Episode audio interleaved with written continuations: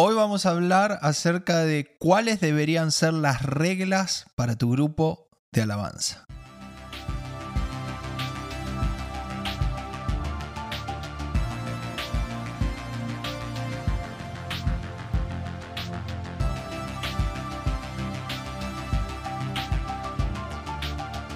Buen día, Gabriel. ¿Cómo estás? Muy buenos días, buenos días Agustín, buenos días a toda esta increíble comunidad que se está conectando todas las semanas con este podcast y los diferentes uh, recursos que estamos poniendo en las redes sociales, así que estoy muy, pero muy contento, muy emocionado de una nueva edición de este podcast con mi querido amigo Agustín. La comunidad crece, Gabriel, la comunidad Uf. crece las preguntas en Instagram no cesan. Yo no sé si la gente te manda muchas preguntas en Instagram. Tratamos de contestarles a, todos. Solamente dennos unos días es imposible contestarle a la gente eh, en el mismo día o a la misma hora donde, cuando mandan la pregunta, ¿no? Pero, pero bueno, tratando de ayudar a los líderes de alabanza, directores musicales, ministros en las diferentes iglesias. Una de, las, de los pedidos más frecuentes en esta semana fue, queremos el handbook de Gabriel. Sí, el handbook de Gabriel eh, es un libro, es un manual que Gabriel utiliza en su iglesia a la hora de establecer compromisos, establecer reglas, establecer visión, propósito, misión. Y me parece súper interesante eh, que, que por eso yo le pedí a Gabriel, Gabriel, ¿podrías de alguna manera traducir ese handbook?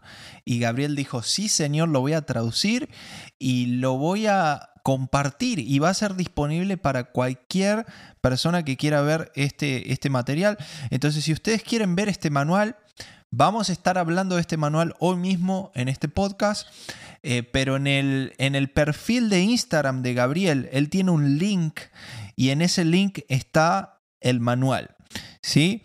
Pero no solamente eso, también vamos a compartir el manual en nuestro grupo de Facebook de Worship Office líderes de alabanza. Si todavía no sos parte de este grupo de Facebook, hay casi 2.000 líderes de todo el mundo interactuando en este grupo de Facebook, eh, recibiendo contenido, recibiendo devocionales, recibiendo eh, updates de, del podcast. Así que te invito a formar parte. Y Gabriel también tiene un grupo en Facebook que está buenísimo. Que, ¿Cómo se llama Gabriel? Músicos adoradores. Músicos adoradores, buenísimo. Entonces, únanse también al grupo de Facebook de, de, Gabriel. Así que, Gabriel, ¿lo podés subir ahí también el manual o ya lo subiste? Sí, sí, no, lo vamos a subir, lo voy a compartir. Okay. Eh, como dijiste, está por ahora en un link en el perfil de, de mi Instagram. Y la intención de este manual, Aus, es que poder uh, en darles herramientas prácticas en cómo en organizarnos y cómo en llevar ¿no? la parte directiva de, del aspecto del, del, Ministerio de Alabanza. Así que eh, está buenísimo que hoy podamos hablar de eso. Si no te suscribiste y estás viendo los podcasts y te están gustando, por favor suscríbete para que no te pierdas ningún video. Déjanos un like, déjanos un comentario. Ayúdanos a llegar a más líderes de alabanza, a más músicos. Dicho sea esto, vamos a comenzar con el llamado manual de adoración. Así le puso Gabriel, esa fue la traducción de, de Gabriel para Handbook, porque como libro de mano sería la traducción literal, suena medio raro, ¿no? Libro suena de, raro. En inglés es Worship Handbook y en okay. español Manual de Adoración. Manual de Adoración. Entonces, lo primero que dice el Manual de Adoración dice visión. Ocúpate en conocer la visión de tu iglesia y abrazarla. Es muy interesante que, que eh, lo que está diciendo el material acá no es que el grupo de alabanza debe tener una visión por sí sola, sino que lo primero que, que, que está remarcando es ocúpate en conocer la visión de tu iglesia y abrazarla. ¿Por uh -huh. qué? Porque estamos dentro de una iglesia local y porque queremos ir acorde a lo que Dios está haciendo en esta iglesia local. Eh, y me gustaría que demos algunos tips de cómo podemos abrazar la visión de tu iglesia local, ¿no? Yo voy a empezar con uno que para mí es fundamental, Gabriel. Si sos líder de alabanza, necesitas pasar tiempo con tu pastor. Mm. Hay como un miedo en el liderazgo en general, en el músico, eh, al, pasar tiempo con el pastor, al pedirle al pastor tomar un café, ¿no? Eh, eh, hacerle preguntas a tu pastor. O sea, tu pastor no te va a morder, no te va a pegar, no te va a atacar. Y es fundamental a la hora de conocer, entender la visión que Dios tiene para esta iglesia local, de pasar tiempo con tu pastor. Entonces, ese me parece un punto interesante. La visión lo puse como lo primero. En este, este em, manual de oración, de una u otra manera, a lo largo de los años en el ministerio, lo, lo he estado en, presentando, pero no como está ahora en esta versión. Esta última versión fue inspirada en el manual que creamos para la iglesia local donde yo estoy sirviendo. ¿Y por qué la visión está arriba de todo? Lo primero es porque si no hay visión, entonces vamos a ir para cualquier lugar. Y cuando hay dos o más visiones, va a haber división y eso lastima. Entonces, al Agustín decir que necesitamos pasar tiempo con el pastor, si no estamos pasando tiempo con el pastor, vamos a crear nuestra propia visión y vamos a causar división. No. Eh, buenísimo lo que dijiste. Dos visiones crean división. Y una va a gobernar, una va a ganar, la que tenga más autoridad, la que tenga más carisma, la que tenga más poder. y ahí es donde eh, eh, vienen los, los, dolores de cabeza. Entonces, algo importante en la visión vos dijiste, Agustín, necesitamos pasar tiempo con el pastor. Eh, voy a dar el ejemplo de, un matrimonio. Ahora me tengo que cuidar con los ejemplos porque cada vez que doy un ejemplo eh, la gente salta en las redes sociales, vos pones un clip y, y me refiero, sí, al famoso ejemplo que acabo de dar sobre la iglesia, la novia, el Acá novio. Lo tengo preparado, ¿eh? Y el mesero, así, ¡pa! Y ponete el casco. ¿Puedo aclarar esto, Agus? Sí, dale, dale. Cuando hice el ejemplo de que la iglesia es la novia Jesús es el novio y nosotros somos el mesero, lo que estamos sirviendo. Es un ejemplo. Muchos comenzaron a, criticar este, este, ejemplo eh, diciendo que los músicos también somos la iglesia y nosotros también, obviamente, eh, los pastores, los apóstoles, los profetas, todos somos la iglesia. Ahora estábamos hablando de una función, de una función. Entonces, nada más aclararlo para que entiendan que el corazón de Agustín, mi corazón, eh, primero no es de soberbia, no es de mostrar que tenemos conocimiento absoluto, eso sería una ignorancia total. No estamos arriba de nadie. Eh, nuestro deseo es servir y justamente cuando estamos ministrando en la plataforma, sí somos la iglesia, a veces eh, con una función de pastor, a veces una función de, músico, a veces una, no importa la función. Lo que estoy tratando de dar a entender ahí que cuando estamos ministrando no debemos distraer a la iglesia en este momento de oración, no que seamos menos, que somos esclavos, etcétera, somos hijos comprados a precio de sangre, tenemos acceso directo a la, a la presencia de Dios, no somos nosotros los intermediarios en el sentido que si no pasan por nosotros no tienen acceso a la presencia de Dios, no, no, en el intermediario en el sentido que como estamos cantando, estamos predicando, estamos en la plataforma, la gente está escuchando el mensaje a través de nosotros, pero el Dios no nos necesita a nosotros, no necesita intermediario. Entonces quería aclarar eso y justamente va en el tema de la visión, porque si no ya empiezan a haber tantas diferentes creencias e interpretaciones. Define bien la visión de tu iglesia. En mi caso, la visión de Gabriel Gallego es formar músicos adoradores con el carácter de Cristo. Cualquier cosa que esté fuera de eso está fuera de mi visión y no le voy a dedicar tiempo ni esfuerzo porque justamente está fuera de mi visión.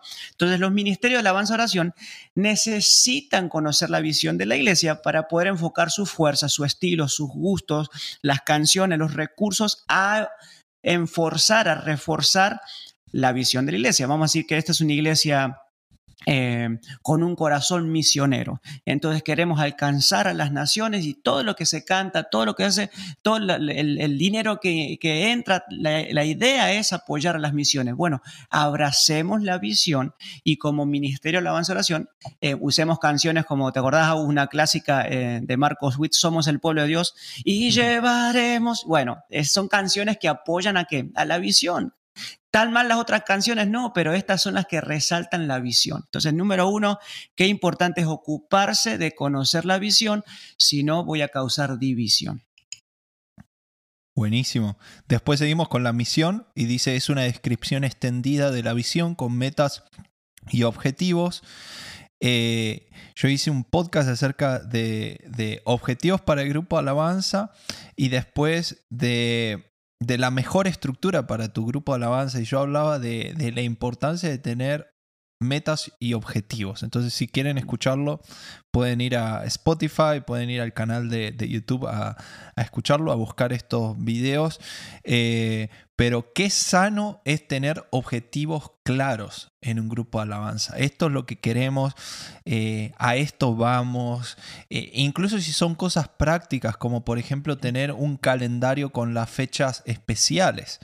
¿Cuántas veces estamos a dos semanas de, de una fecha especial como Pascua o el aniversario de la iglesia? o Navidad y de repente, pum, se nos ocurre, ah, no, teníamos que hacer algo especial o preparar algo y demás y estamos corriendo a último momento justamente porque no, no está ese orden, ¿no? esa organización, esa, esas metas y esos objetivos.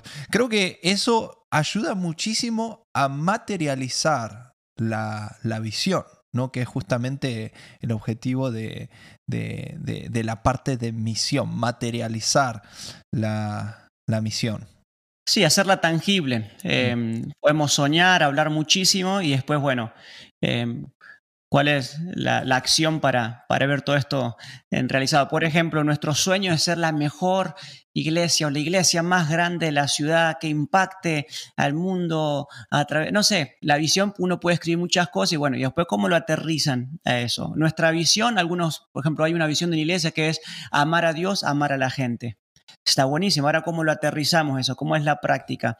Em, entonces, eh, qué sé yo, desde el grupo Alabanza podemos decir, eh, este año vamos a, grabar dos producciones y, las canciones van a estar enfocadas con la letra, no sé qué. Estás dándole parte práctica tangible al desarrollo justamente de la visión. Como dijo Agustín, agendar eh, fechas importantes, eh, en, la, en, la, misión eh, también van algunas cuestiones del, credo, del, ministerio. nosotros como iglesia creemos en, y esa es la parte práctica de la, de la misión, que todos son aceptados, no sé, Estoy dando ejemplos, cada quien adapte esto a su visión, a su misión. Se me vienen ideas como, por ejemplo, en, el, en la parte espiritual o ministerial, tener un retiro por año. Uh. ¿no? Eso puede ser una muy buena meta que, para materializar la visión, eh, donde podamos juntarnos y podamos estar juntos adorando a Dios, estudiando la palabra. Eh, eso puede ser una muy buena meta eh, para materializar la visión. Otra meta podría ser en lo técnico es que por lo menos cada integrante del grupo alabanza, no importa en qué nivel está, tome cuatro clases de instrumento en el año. Mm. Al menos te pido cuatro clases. No, no importa si estás súper avanzado, si estás recién empezando, eh, voy a esperar que no sean cuatro clases en el año, voy a esperar que tomes una clase por semana. ¿No? Pero si estás muy avanzado, por lo menos cuatro te pido. Conectate con cuatro profesores diferentes, 45 minutos que te enseñen algo nuevo, que te, que te enriquezcan técnicamente y musicalmente, ¿no? Para dar ideas de cómo podemos poner en práctica esto. ¿Por qué es importante la cuestión de la visión y la misión? Las empresas gastan cientos de miles de dólares para poder desarrollar una visión clara y con una misión con objetivos que sean realmente relevantes para la, empresa. Em, la iglesia también, porque la, iglesia estamos en, organizados institucionalmente y, nuestra gente, la, congregación necesita dirección, necesita en, puntos prácticos, en claros de quiénes somos y hacia dónde vamos. Jesús, interesantemente, se sentó con los discípulos y hizo algo histórico, marcó un antes y un después en la vida de ellos y en la nuestra también, cuando fue la Santa Cena. Y él dijo esta frase, hagan esto en memoria de mí. La comisión es ir y hacer discípulos a todas las naciones. Pero cada vez que vos y yo tomamos la Santa Cena, estamos recordando la visión. Cada vez que vos y yo tomamos la Santa Cena, estamos recordando que hay una misión, hay una visión y una misión, y lo hacemos en memoria de, uff, ¿quién es Cristo? ¿A qué nos llamó? ¿Cuál es su lugar en mi vida? ¿Cuál es el lugar que él debe tener en la iglesia? ¿Cuál es el lugar que él debe tener en mi familia? Esto es fundamental. Hagan esto en memoria de mí. Entonces algunos me dicen, ¿qué tan seguido deberíamos tomar la Santa Cena? ¿Qué tan seguido te olvidas? Quién sos y qué fuiste llamado a hacer. Depende de eso. Buenísimo. Miren, se me ocurrió una idea, Gabriel. Estás escuchando este podcast en Spotify, en YouTube, no importa cuándo lo estés escuchando. Si no tenés ahora el handbook, te invito a que pauses este podcast, este video y vayas ya mismo a, a descargarlo. Si ya sea en el perfil de Gabriel, en el grupo de Facebook, anda ya mismo a descargarlo. Creo que hay muchísima riqueza en lo que estamos hablando y ya me siento como en una clase, ¿no? En donde vos podés tener tus notas y podés ir leyendo mientras nosotros vamos comentando eso y también vos podés ir eh, comentando en el video de YouTube, ¿no? Eh, escribiéndonos alguna pregunta en Instagram.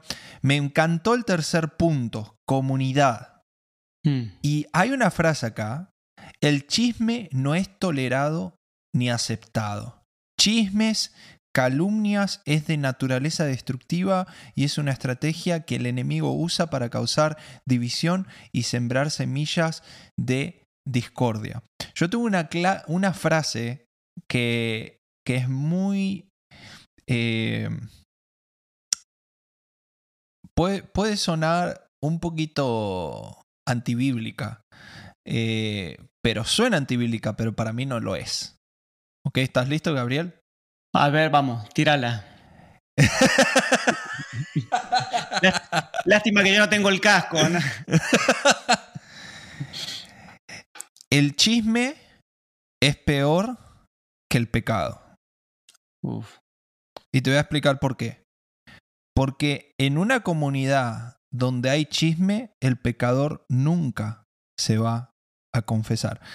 Y la finalidad de la confesión es para sanidad y edificación del que está confesando y para restauración.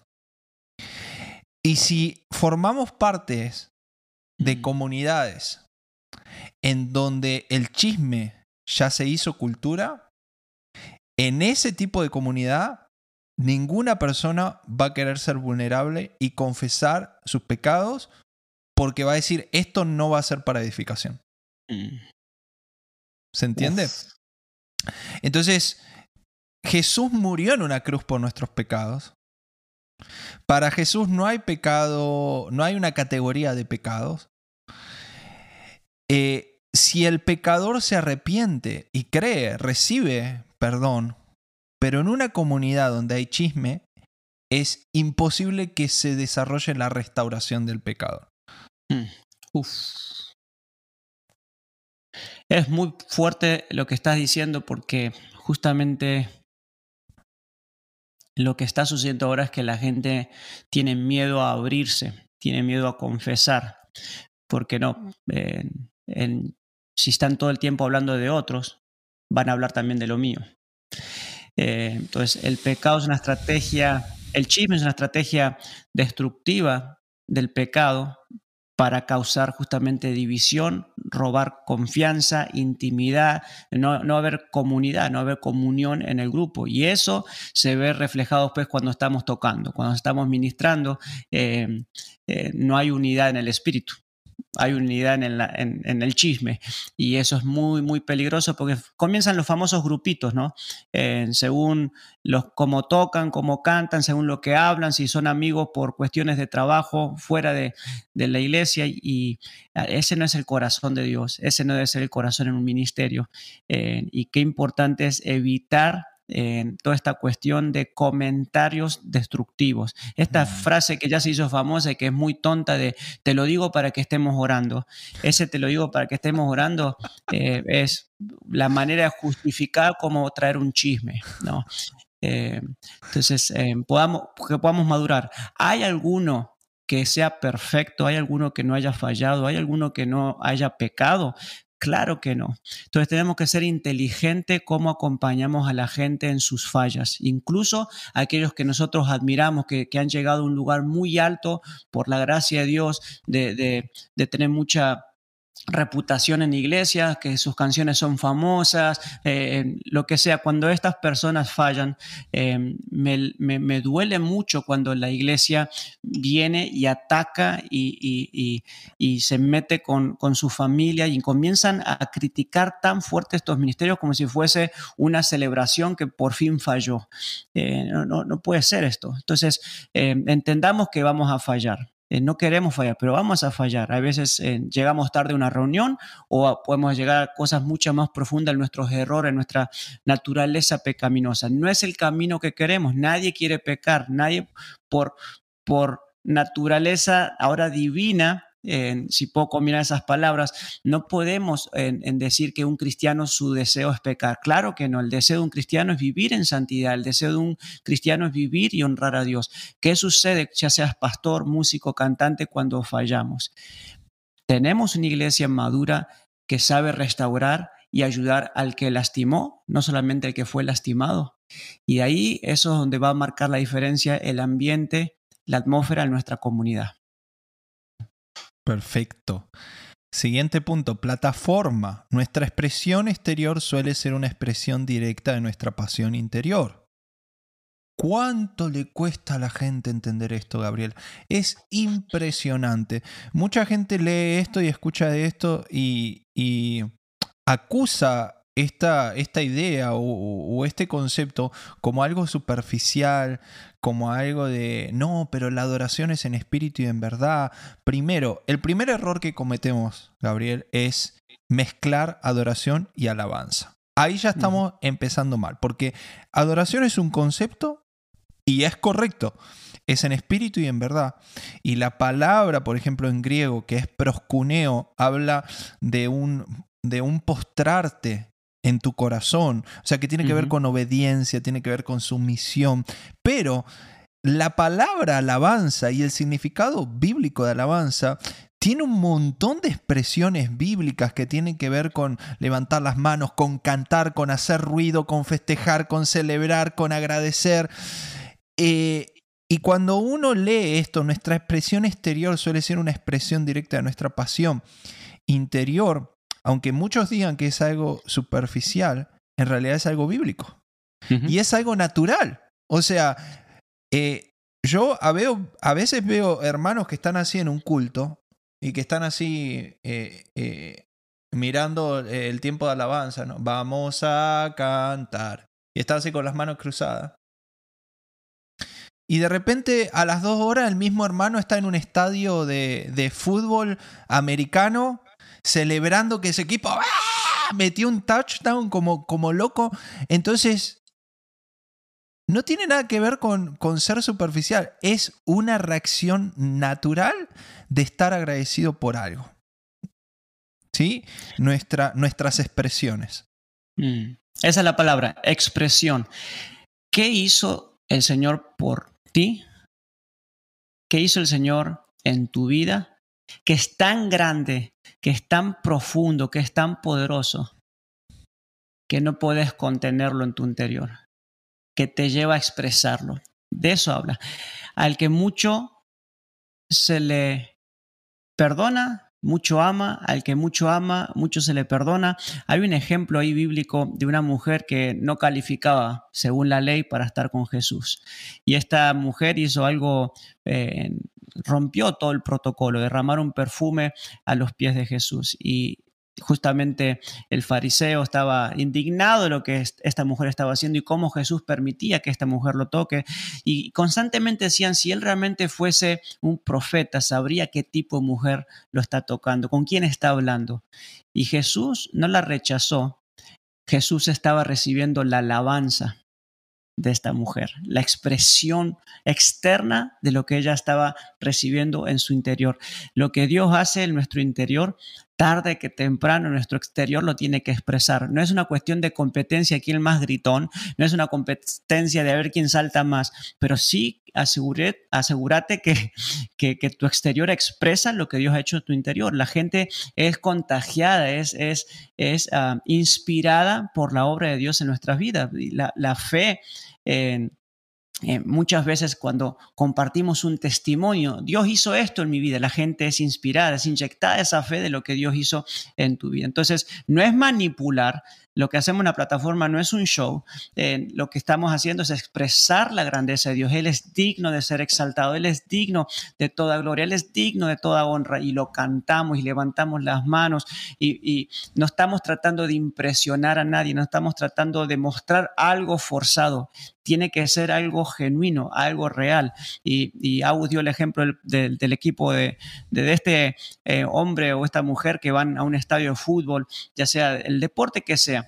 Eh, normalmente un apasionado por ese deporte no se puede quedar nada más callado, sentado. Lo vas a gritar, vas a gritar ese gol, vas a, vas a querer compartirlo con otro. Y lo mismo pasa en nuestra comunidad como iglesia. Entonces, la plataforma no es un lugar de un performance, que no está mal la palabra, pero me refiero a que no es un show. La iglesia es una comunidad donde queremos compartir la grandeza de Dios y a algunos les toca estar en la plataforma el domingo y los que están abajo también, o sea, los que están abajo no son espectadores, somos adoradores, somos hijos, hijas de Dios y también tenemos con la misma fuerza o con más expresar esa grandeza de Dios. Y digo esto y terminamos músicos y cantantes que no están tocando en la plataforma un domingo, pero estás en la reunión, quiero verte con la misma energía y con la misma fuerza que cuando estás en la plataforma, porque si no, si es un show, si no, eso es un show, o sea, que es como que te, prenden un botón y cuando te toca estar en la plataforma, ahora sí cantás, alabás y cuando estás abajo,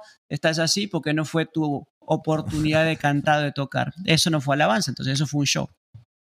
Me voy a poner el casco, ¿eh?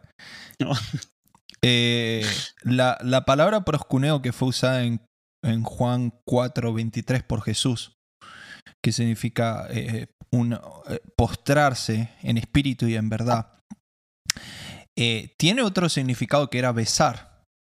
Hmm. Entonces, Incluso hablando de adoración, que, la adoración tiene el significado este de una sumisión del corazón, de, obediencia, de sacrificio, también, eh, digamos, termina siendo una expresión de tu cuerpo.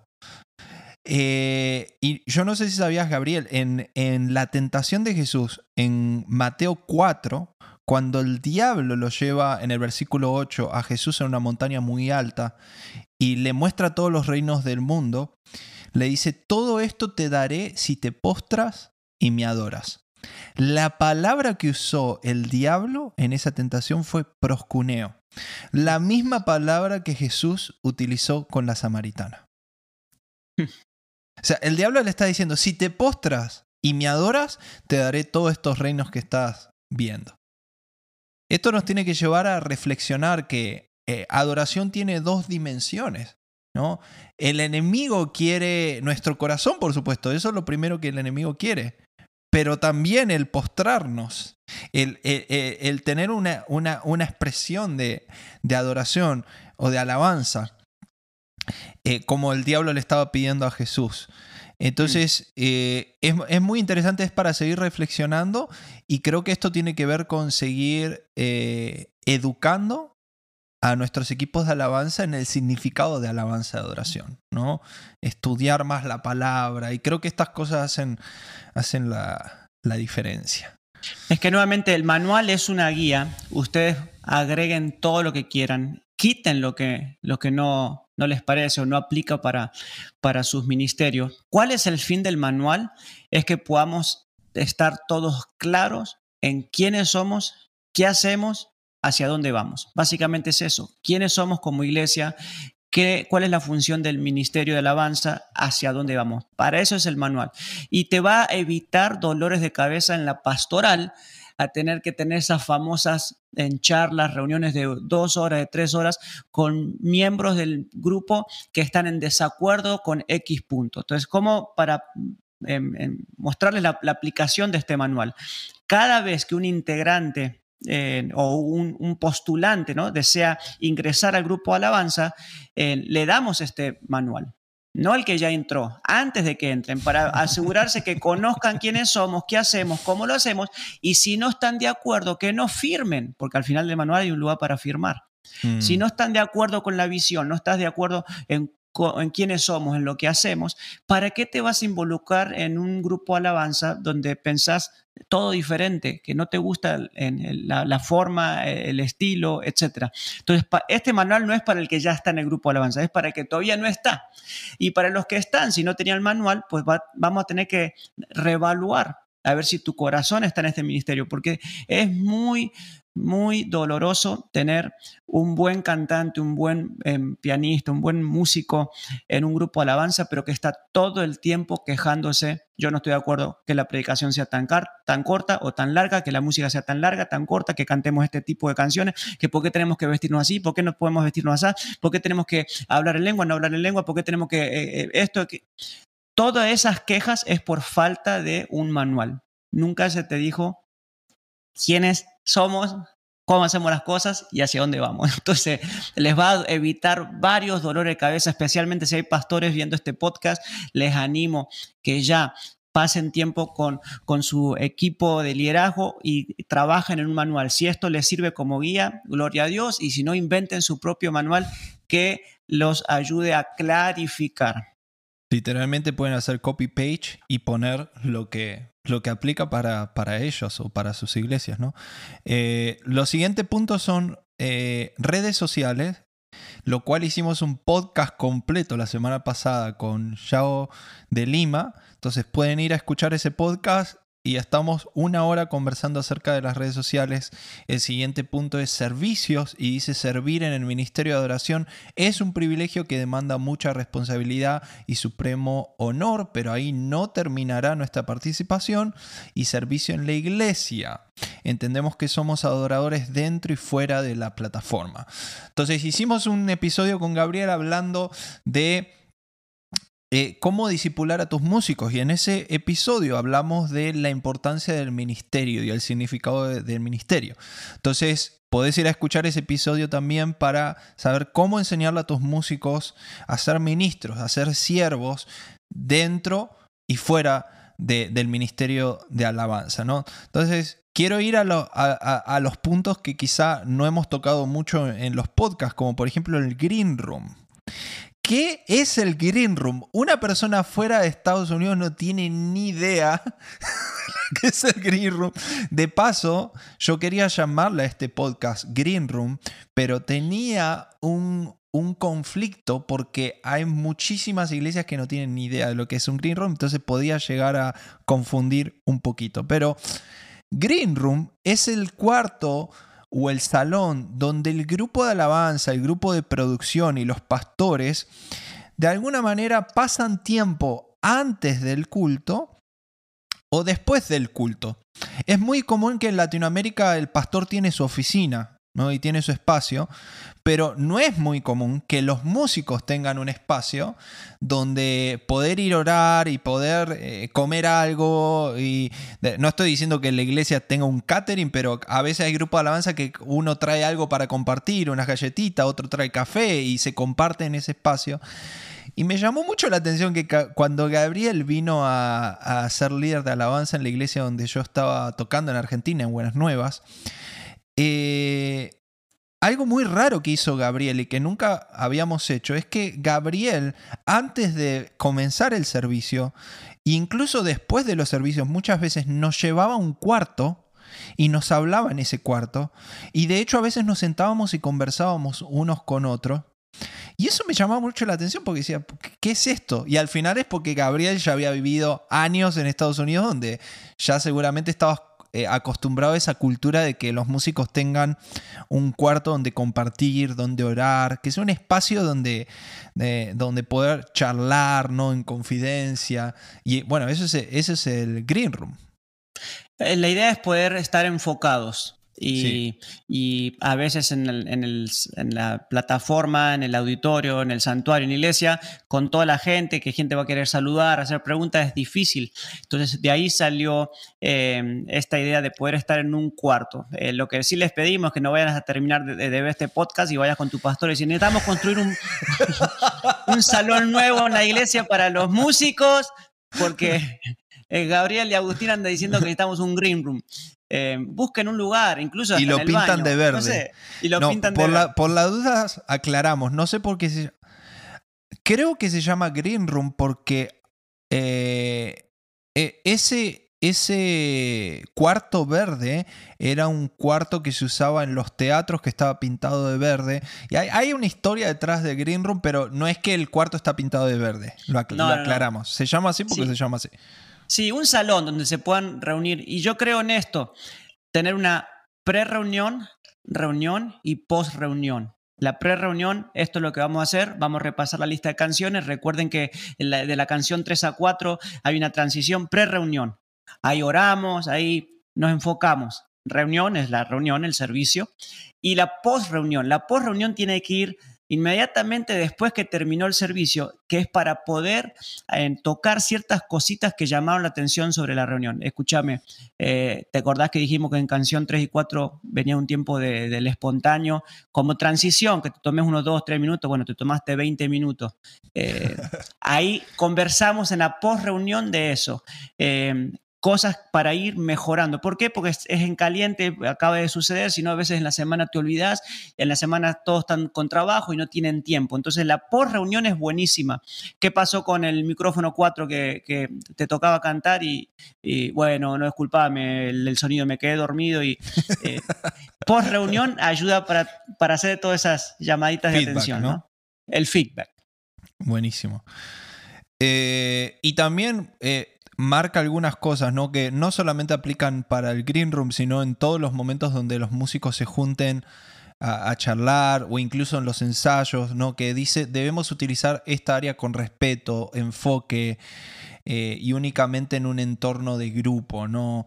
Eh, aprovechar esos tiempos que tenemos como grupo de alabanza. Sí podemos hablar cosas que nos interesen, que nos gusten, de deportes y de cosas que están pasando en el país, pero nunca perder el enfoque ¿no? de, lo que estamos haciendo como grupo de, de alabanza. Lista de canciones. El ADN de la música y elección de canciones debe ser supervisada por el equipo pastoral y los líderes de adoración. Me parece súper interesante este punto.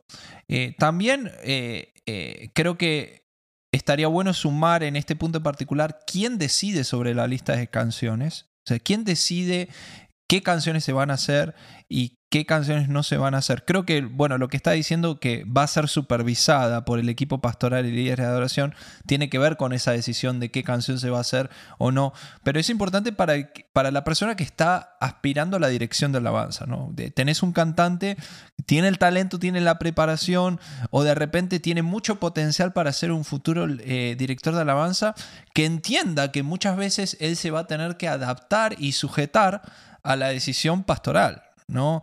Eh, y que no se, y que muchas veces no, no esté esperando algo que no va a suceder, como de yo voy a elegir las canciones, voy a elegir en qué, en qué tonalidad se hace, qué arreglo hacemos, qué traducción hacemos. Me parece importante en ese sentido. Ustedes que son inteligentes con esta cuestión de las redes sociales, el Internet y ahora la inteligencia artificial, ¿quién me ayuda, los que están viendo este podcast, para poder darme una idea más o menos de cuántas canciones cristianas congregacionales, o sea, de las que podemos cantar en un set de, de, alabanza un domingo, existen. ¿Alguien se atreve a tirar un número? Entonces, ¿por qué digo esto? Porque armaste tu lista de canciones, de cuatro canciones, y el pastor, una de esas cuatro canciones te dice, no, esa no, no me gusta, yo, esa como que no cierra con el ADN de la iglesia. No te ofendas, no te enojes, tenés millones de opciones de canciones para reemplazar esa. Lo que sucede es que muchas veces nos enamoramos de las canciones y de ahí es la importancia de que muchas veces cuando nos enamoramos de la canción y y lo peligroso es cuando no prestamos atención a la letra, es que podemos estar cantando cosas antibíblicas que teológicamente están em, para cualquier lado. Y, un pastor en sano, sabio, inteligente, em, va a poder ver la canción no desde el lado apasionado, sino una manera más en, intelectual, en pastoral bíblica y nos va a ayudar a que podamos cantar la palabra de Dios. Entonces, por eso ah, yo recomiendo muchísimo a que los pastores se involucren en la lección de las canciones. Ahora, esto es importante, Agus, no es que cada domingo o cada semana los pastores están revisando la lista de canciones. Para evitar eso, porque no queremos desenfocar a los pastores de, tantas otras responsabilidades que tienen, eh, lo que yo recomiendo es que hagan un repertorio semestral o anual. Este año 2023 vamos a, eh, estas son las 20 canciones nuevas que vamos a cantar a lo largo del año. Antes de, de dar, de compartírselas al grupo Alabanza, pasa por el filtro del pastor y del liderazgo.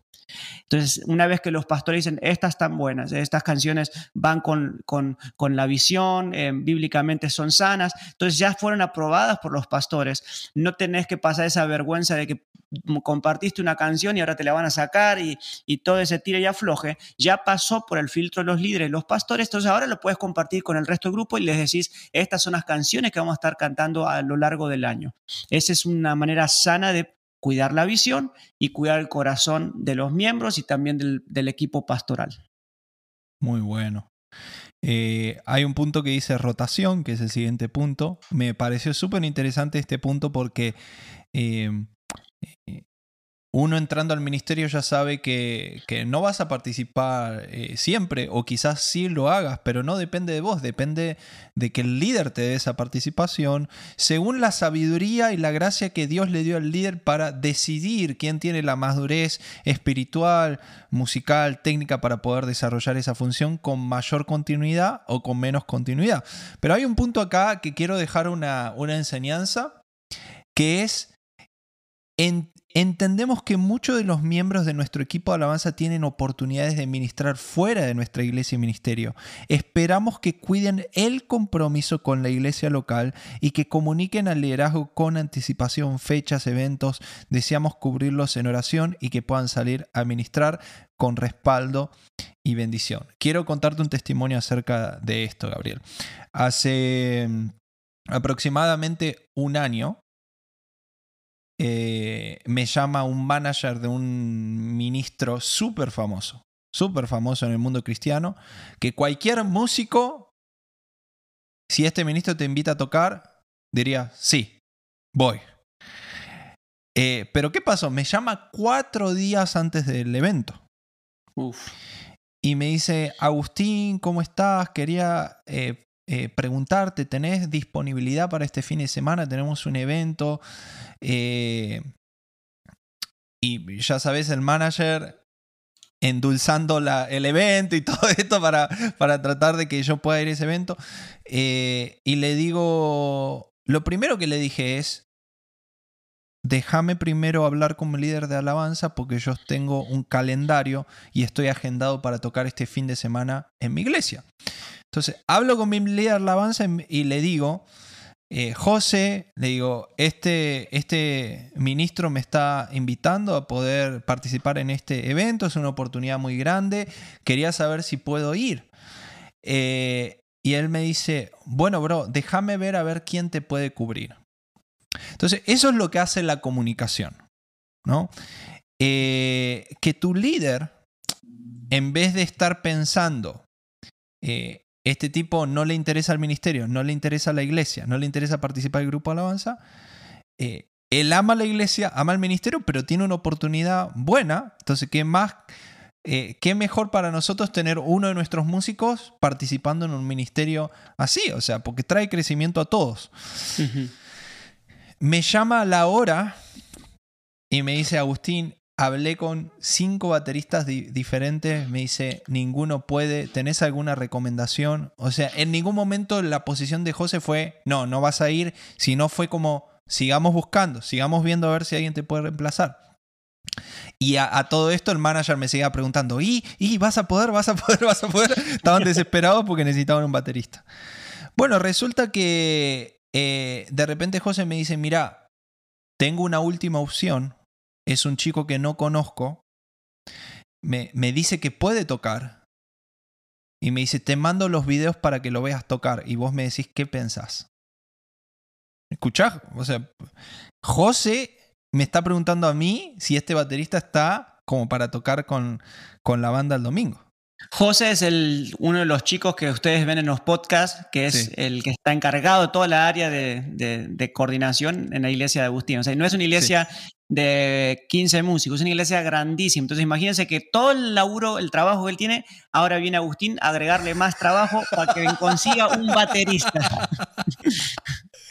o sea, qué corazón, José, te aplaudimos, un corazón José. ¿eh? enorme, José, un aplauso.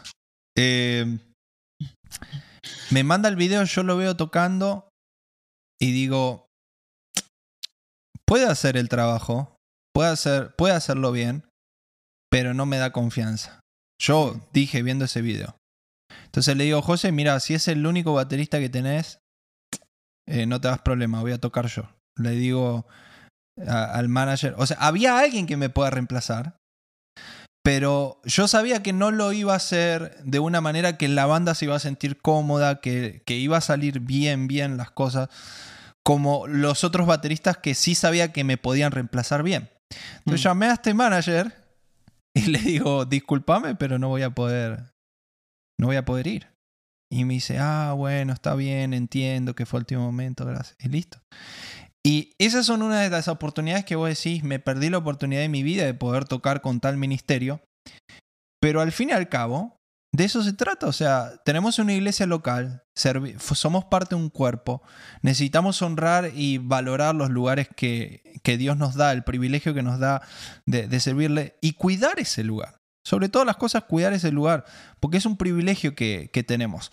Ahora, para darte vuelta en la moneda, ahora voy a empezar a viajar con un ministerio muy conocido. Pronto van a ver en mis redes sociales quién es este ministerio, pero es un ministerio muy conocido, Gabriel lo sabe. Y lo primero que me dijeron en la iglesia, cuando yo les conté de esto, me dijeron, Agustín, te apoyamos, estamos muy contentos por vos y no queremos nunca que te sientas que no sos de esta casa porque tengas que hacer un tour o porque tengas que viajar mucho. Y queremos que siempre que estés acá sirviendo con nosotros, te sientas de la casa y te sientas bienvenido y que nunca perdiste ese lugar. Hmm. Entonces, esas son las cosas o los frutos de, de primero, de confiar en Dios, de, de, de, cuidar ese, ese ministerio, de entender tu privilegio de servir en una iglesia local y de, y de la fidelidad, ¿no?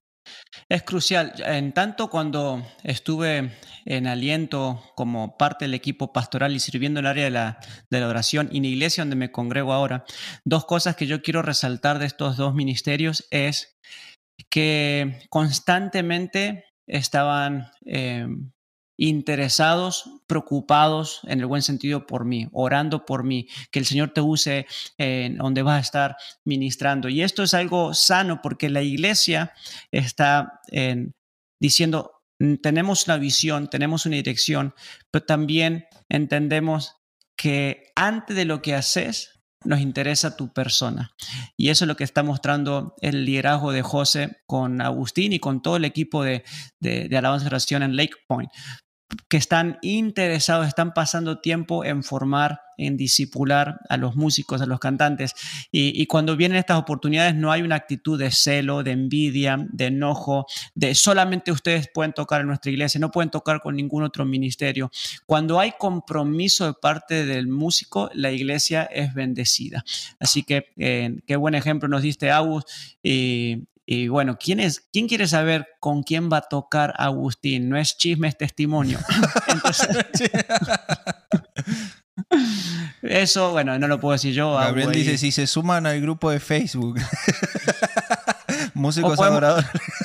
podemos inventar esta campaña. Si le dan 2000 likes a este...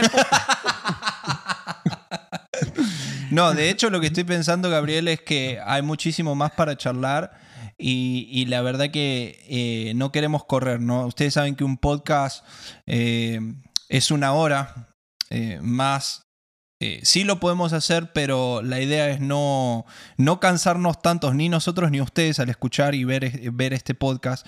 Pero hay muchísimo más, hay una página y media más de este, de este handbook, Worship Handbook. ¿Hacemos, la parte 2 o no? Hay que hacer la parte 2, pero me gustaría que si ustedes quieren que hagamos la parte 2, que, que nos dejen en los comentarios. Así que nos dejen en los comentarios, eh, chicos, nos encantó, hagan la parte 2. Eh, ¿Qué les pareció? Si nosotros vemos que, que, está esa interacción de parte de ustedes, de los oyentes, de que les gustaría que sigamos hablando de este handbook y hagamos la segunda mitad del handbook, porque hay cosas buenísimas, Gabriel. O sea, está la audición, entrevista, eh, requisitos musicales, ensayos, o sea, hay un montón de cosas, comunicación, requisitos espirituales, requisitos de apariencia. Entonces, no son cosas que podamos ahora comentar en 5 segundos, porque imagínense chicos, si a veces hacemos un video donde estamos hablando cosas seriamente y estamos hablando mm. cosas teológicamente correctas y nos dicen que somos herejes, que nos tiran piedra. Imagínense si abordamos estos temas que son para otro podcast en cinco segundos. Nos van a cancelar en todas las redes sociales. Especialmente que me gustaría que, podamos pasar tiempo en la próxima parte, la parte 2, si ustedes quieren, es en los requisitos musicales, porque eh, eso ah, causa mucho dolor de cabeza cuando, vos lo dijiste, no me acuerdo si fue en, alguno de los podcasts o, acabas de subir una historia, un, un reel, donde subimos a alguien que no tiene lo que se demanda musicalmente para estar tocando, para estar ministrando, y ahora ya lo tenés como parte del grupo Alabanza, ¿cómo lo bajás? ¿O cómo le decís esto no es lo tuyo? Em, ¿Quién tiene la culpa? Eh, ¿quién, ¿Quién sale lastimado? O sea, no ganamos, nadie gana, no gana el pastor, no gana el líder, no gana el músico. Hay muchos líderes que les gustaría tener un botoncito, y pastores también, de este botoncito que están en los cartoons, en, los dibujitos animados que apretan y pum, se abre un agujero en la plataforma y se cae. ¿Cómo me gustaría tener ese, ese botoncito donde pum y desapareció ahí, se acabó el problema? Por, eso viene la cuestión de la audición. Y ahí, bueno, Aus tiene una cosas muy lindas para compartir por la dinámica, cómo trabaja Lake Point. Yo tengo otras, tenemos experiencia, así que si le dan dos millones de likes a... ¿No? ¿Cómo era, Abu? ¿Cuál era el requisito? dos millones de likes. ojalá, ¿te imaginas? ¿Te imaginas que este podcast tenga dos millones de likes? Ah, claro, para que no saquen esto de contexto, a mí lo que menos me interesa son los likes y los seguidores en las redes sociales. Mm, eh, quiero estar conectados con ustedes, pero no estoy en el negocio de los likes y todo ese tipo de ¿eh? cosas. ¿eh? Es verdad. Es más, el que, lo, el que lo molesta a Gabriel con eso soy yo. lo molesto porque digamos que los likes y los comentarios y, los shares hacen que un post o que el contenido que vos estás creando eh, llegue a más personas, ¿no? Entonces es lindo que em, el contenido que uno, que uno crea con todo el tiempo que, dedicamos editando y grabando y haciendo que todo quede lindo para que la gente entienda y tenga una herramienta más, es lindo que eso, eh, digamos, sea premiado de esta manera, ¿no? Que si te gustó, compartilo con, un, con otro grupo de alabanza, con otro líder de alabanza, pero sí es, es difícil el equilibrio de hasta qué punto estás buscando aprobación y hasta qué mm. punto estás realmente buscando una ayuda de la gente para que tu contenido siga creciendo, ¿no? Entonces, bueno, ese, es, ese, es, un tema para, para, otro, para otro episodio. Pero bueno, gracias, Gabriel. Eh, vamos a dejarlo acá. Sí, yo sé que muchos se van a quedar con las ganas de que sigamos hablando de esto, pero les invitamos a seguir escuchando este podcast, a seguirnos en las redes sociales. Eh, les voy a dejar acá el Instagram de Gabriel, el grupo de Facebook, también les dejo mi Instagram. Así que nos vemos en el próximo episodio y que Dios les bendiga mucho.